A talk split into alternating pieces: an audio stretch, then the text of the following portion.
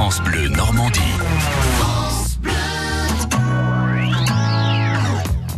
On se balade et on en redemande. Randonnée en Normandie avec vous, Jacques Sauvage. Bonjour. Bonjour Nathalie, bonjour à tous. C'est Nicole qui vous accompagne cette semaine. Bonjour Jacques. Mais oui, bonjour Nicole en effet. Nicole du comité départemental de randonnée du Calvados.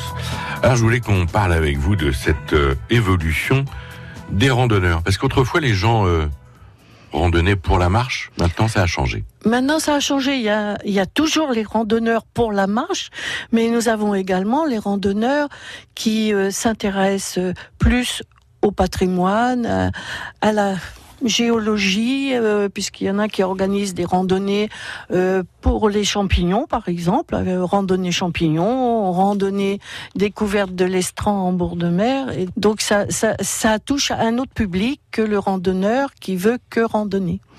Il y a aussi des, choses que l'on peut pratiquer pendant la randonnée. Ça peut être, je sais pas, la peinture, la photo, par exemple. Ah bah, beaucoup de randonneurs font de, la photographie. Hein. C'est une façon de, de, de garder en mémoire, pour nous comme pour eux, le plaisir du paysage. Et puis randonnée à pied, c'est différent de randonnée euh, en voiture évidemment ou à vélo, c'est-à-dire qu'on n'est pas au même rythme. Non, non, non. On, nous, on, a, euh, on calcule nos randonnées à une moyenne de 4 km heure. Bon, il y en a qui vont beaucoup, plus vite, il y en a qui vont beaucoup moins vite aussi. Chacun adapte son groupe. C'est l'essentiel pour euh, randonner, c'est qu'il y ait une adaptation et que on soit à l'écoute de tout le monde, que tout le monde puisse participer.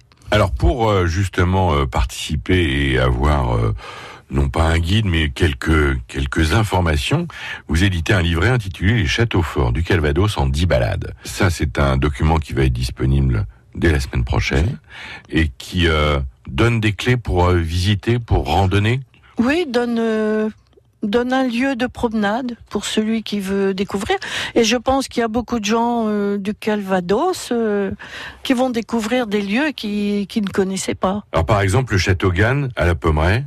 qui est à côté de Thury-Harcourt et, euh, tout l'été, il y a des fêtes médiévales d'ailleurs au Château Gannes. Et il y a la légende de Mélia la blonde. On apprend plein de choses en fait comme Oui. ça. Il y a eu une recherche euh, faite par les personnes qui ont, éc- qui ont travaillé sur cet ouvrage, très importante au point de vue historique. Je rappelle le nom de l'ouvrage, Les châteaux forts du Calvados en 10 balades. À demain Nicole. À demain, Jacques. Et pour plus d'infos, allez donc consulter le site euh, ffrandonnée14.com et à réécouter sur francebleu.fr. France Bleu Normandie.